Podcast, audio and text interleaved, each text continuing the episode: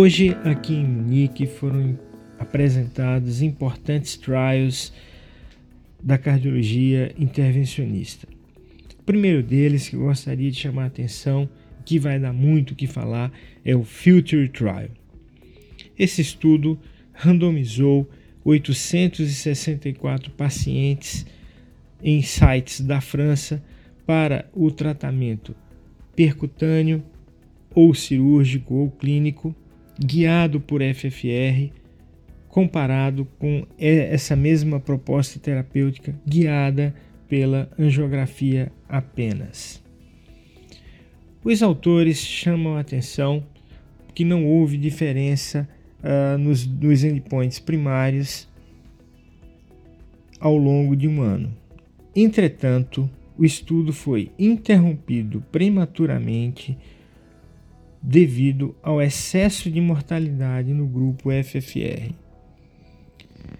Algumas questões foram levantadas. No grupo FFR, 90% dos pacientes foram tratados por eh, intervenção coronária percutânea.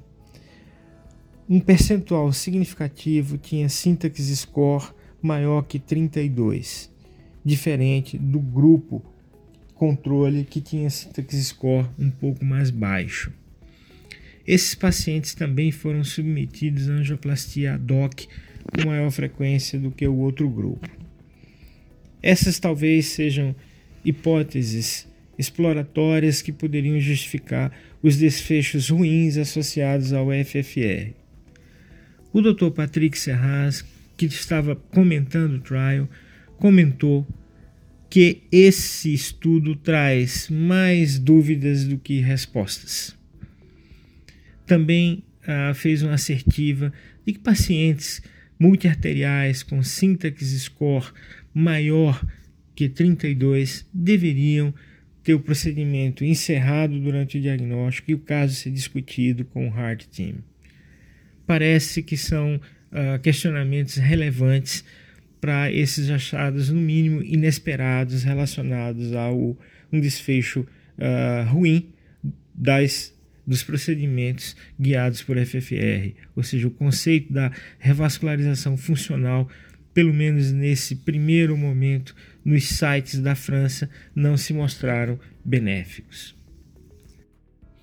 Um outro trial importante que foi apresentado no mesmo congresso foi o Cupid Shock Trial.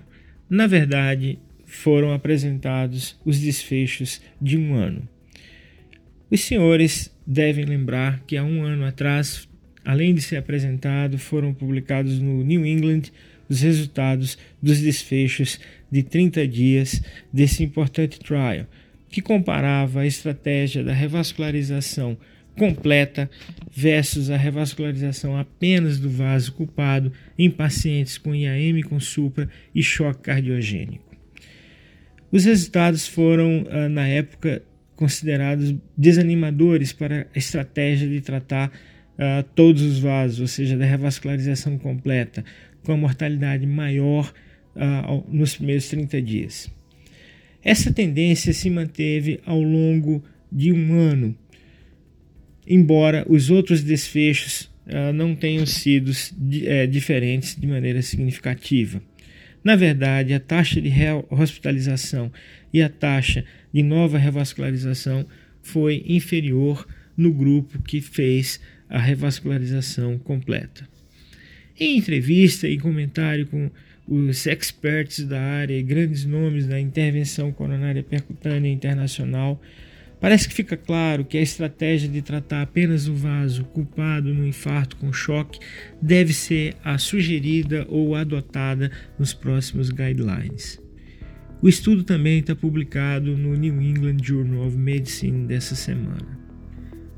Um abraço a todos.